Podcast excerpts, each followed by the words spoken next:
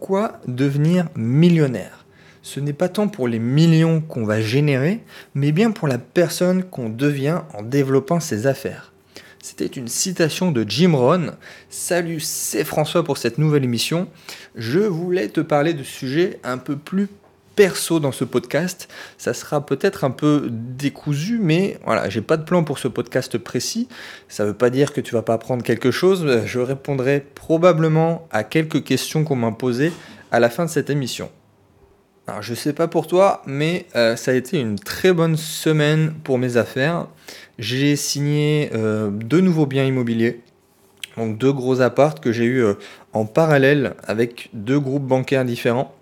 Euh, c'est un peu marrant parce que le premier, euh, ça a été très très long à l'avoir, presque deux mois. Euh, ça a mis du temps sur la visite, sur la négociation, ça a mis du temps sur la construction du dossier, ça a mis du temps sur le financement.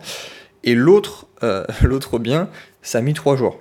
Je suis allé voir le banquier, le lendemain j'avais le bien, deux jours après j'étais chez le notaire. Donc deux biens assez similaires. Toi, bon, je vais un peu rentrer dans le détail et te raconter ma vie, mais le premier il est un peu plus grand, il fait 91 mètres carrés. Et le deuxième fait 73 mètres carrés. Et euh, ce sont deux T4 que je vais transformer en T5 pour faire de la, de la colocation. Le premier, euh, je l'ai négocié à 130, 130 000 au lieu de 180. C'était une succession tu vois, entre quatre frères et sœurs. J'ai joué là-dessus. Et le deuxième, c'est, euh, c'est un bien que j'ai pu avoir que je négocié à 90 000 au lieu de 120 000. Donc la personne voulait s'en débarrasser aussi. Euh, l'appart avait été acheté en francs, tu vois, donc le crédit était remboursé, j'avais une bonne marge de manœuvre pour négocier. Et euh, le, plus gros, lui, il a des travaux un petit peu 20 000, 20 000 euros, je dirais, et l'autre et le, a 40 000 euros de travaux, c'est un peu plus important. Donc voilà, pour euh, c'est une semaine plutôt sympa je vais avoir une mensualité à peu près entre 500 et 600 euros à rembourser à la banque pour 1600 euros de loyer pour chaque bien. Donc ça va être des colocations de, de 4 personnes j'ai décidé du coup de faire des, vidéos terrain sur ces deux biens immobiliers. Donc tu, auras, tu verras probablement du, contenu immobilier très concret sur cette chaîne. Donc t'étonne pas de voir des, vidéos avec ma tête sur l'immobilier sur la chaîne bientôt. Donc si ça t'intéresse, si tu as des questions euh, bah, sur mes propres projets, n'hésite pas à, mettre ça en commentaire, j'y répondrai avec plaisir. Et, euh, je vais rebondir sur un commentaire que j'ai eu sur Facebook, sur ma page, d'un certain Hervé, justement sur l'immobilier. Et euh, bah, ça contenait tellement de, croyances limitantes, tu vois, que j'avais, j'avais même envie de lui demander son numéro pour l'aider, le gars. Et euh, en gros, il me disait, en plus pile poil dans la semaine où j'ai deux, deux biens immobiliers à forte renta, il me disait voilà, que la liberté financière, que c'était impossible qu'il fallait pas être naïf. Euh, il, me parle d'IMO, il me dit voilà, les banques ça prête pas, euh, il faut gagner beaucoup, il faut absolument avoir un gros apport. vraiment beaucoup de fausses idées, d'erreurs. Et euh, voilà, il me dit tu, tu, peux avoir accès que à des biens de seconde zone, tu peux pas faire de cash flow, c'est pas possible. Les gens modestes ne peuvent pas investir et atteindre la liberté financière. Et tu vois, c'est un peu cette sensation de super frustrant où tu sais que tu as raison, mais en face, le gars persiste. C'est super énervant, toi. Et c'est exactement ce que je disais au début euh, avec la, citation de Jim Rohn. C'est en fait, il faut devenir une autre personne pour atteindre ce que tu veux. Si tu, si tu veux viser tel ou tel objectif, là Jim Rohn dit euh, le million symboliquement, euh, mais voilà, si tu changes, tout changera pour toi. T'as pas besoin que, euh, que le gouvernement change, que le marché change, que la fiscalité change. Tu changes ton état d'esprit, tu changes ta philosophie, et je te le garantis, tu toute ta vie qui changera. Ta situation financière va changer, euh, bah, tes relations vont changer aussi, c'est très important, voire le plus important. Et puis tu seras épanoui, tu vas faire ce que tu veux. Euh, là, là, par exemple, bon, je t'ai donné mes chiffres, mais limite, en une semaine, je suis redevenu libre financièrement. Tu vois ce que je veux dire? En une semaine. Presque 2000 euros de cash flow en, en plus. Et euh, voilà, si j'avais été dans une situation autre euh, de dépendance, bah bim Avec ces deux projets en même temps, j'aurais acquis ma liberté. Et euh, t'as pas besoin de beaucoup en fait. Ça, c'est un mensonge que, que beaucoup essayent peut-être de te faire croire. T'as pas besoin de beaucoup, ça dépend évidemment du niveau de vie que tu veux avoir. Mais tu peux atteindre ce que tu désires dans la vie en fait. Et tu vas devoir devenir une nouvelle personne, la fameuse, euh, la, fameuse nouvelle personne en développant tes affaires, de la citation de Jim Brown. Et ça, c'est inévitable. C'est vraiment, c'est euh, comme ça que ça doit se passer.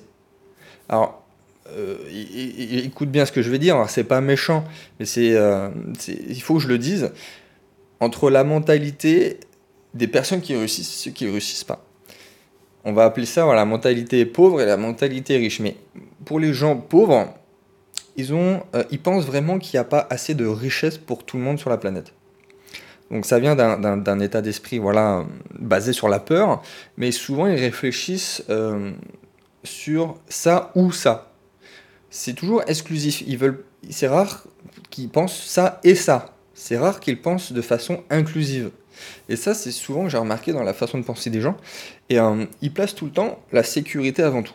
La sécurité euh, avant l'épanouissement, la sécurité euh, avant l'amour de ce qu'ils font, la protection, la sécurité avant toutes les possibilités qu'ils peuvent avoir dans la vie. Et les riches, c'est l'inverse.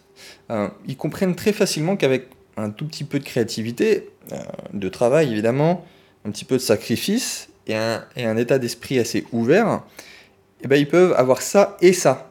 C'est tout le temps inclusif. Et souvent, ils vont voir les opportunités que les gens pauvres ne voient pas. Et c'est ça qui est souvent extraordinaire, c'est que dans la même situation, c'est le même argent pour tout le monde. Et c'est juste la, mentalité qui fait la différence. Et sincèrement, je pense c'est ce qui est le plus beau euh, dans cette quête de liberté, alors qu'elle soit dans l'épanouissement, dans la passion ou dans la finance mais c'est que tu vas atteindre un nouvel état d'esprit qui est, euh, qui est génial. Donc voilà, ça c'est ce que je voulais te dire. On devient pas, on n'a pas comme objectif d'être millionnaire juste pour, les millions, juste pour le million. Et en plus, en, mettant ça de côté, tu vas sûrement beaucoup plus facilement arriver à cet objectif du million, sauf si tu avais été vraiment focalisé sur essayer d'avoir le million d'euros. Et, du coup, je vais enchaîner tout de suite avec, euh, avec des questions que, que tu m'as posées peut-être. J'ai mis une publication sur Facebook hier pour euh, éventuellement si tu avais des questions à me poser pour un, podcast. Là, je vais en prendre deux. Je les ai déjà sélectionnées, voilà, je les ai sous les yeux. Et euh, c'est une bonne transition avec la première, une question de Valentin. Alors Valentin, on s'est déjà rencontré en plus. Et tu poses une bonne question.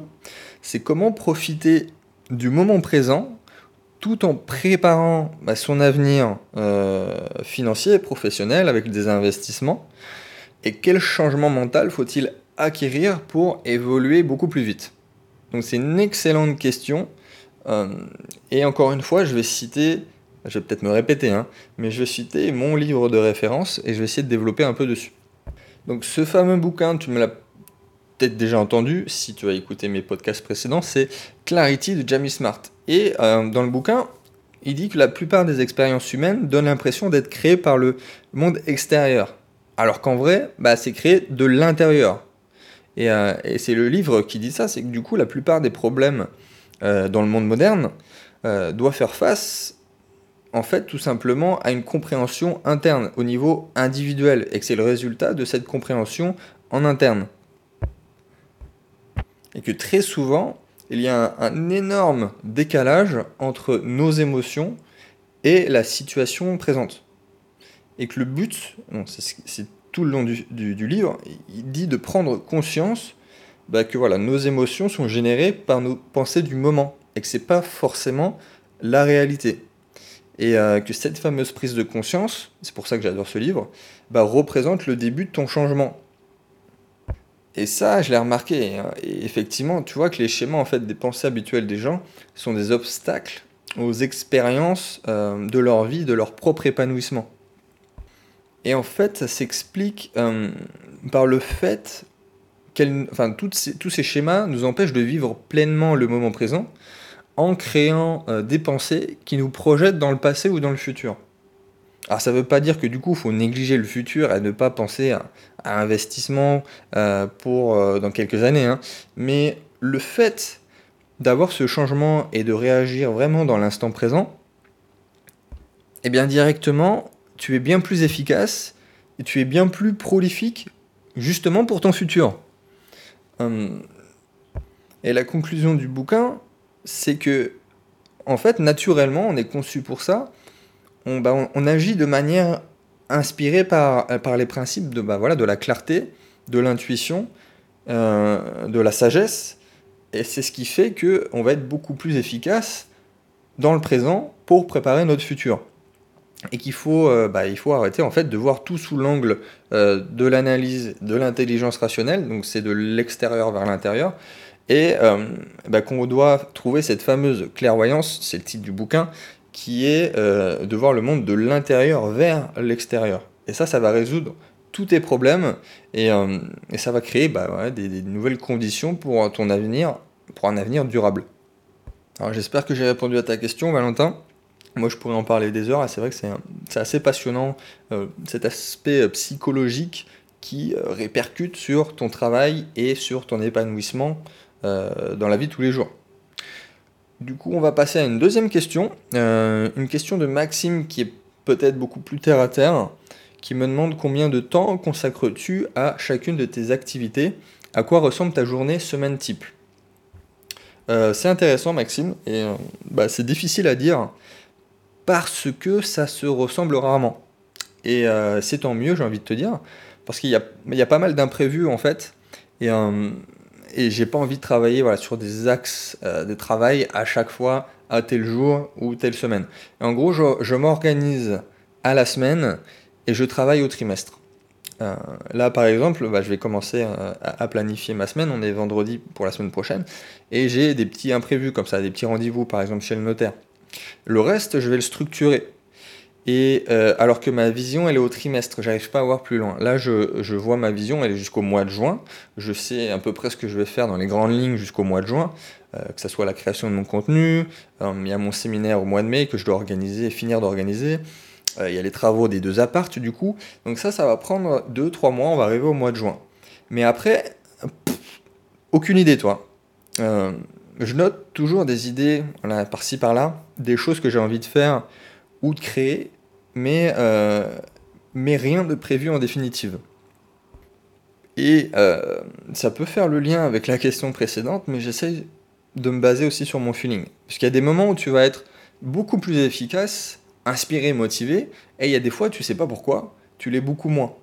Donc essayer de, prévoir, euh, je fais ça à telle heure, je fais ça à tel jour, bah, tu peux pas prévoir euh, le mood où tu seras à ce moment-là. Donc c'est pas forcément intelligent de, tout vouloir structurer comme jamais.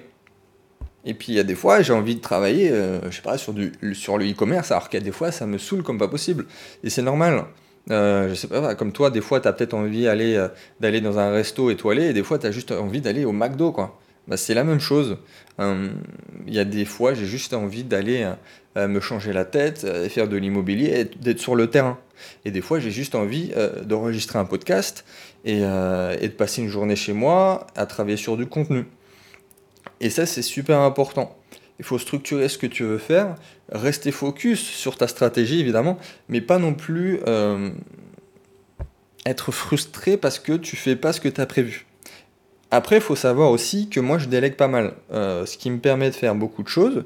Donc, faut pas tomber dans le piège de croire que les gens font tout tout seul, euh, parce que tu vois ça sur Internet et que tu as l'impression que, en tout cas la personne donne l'impression qu'elle est toute seule, mais euh, moi minimum j'ai deux personnes qui chapeautent mes activités, toi.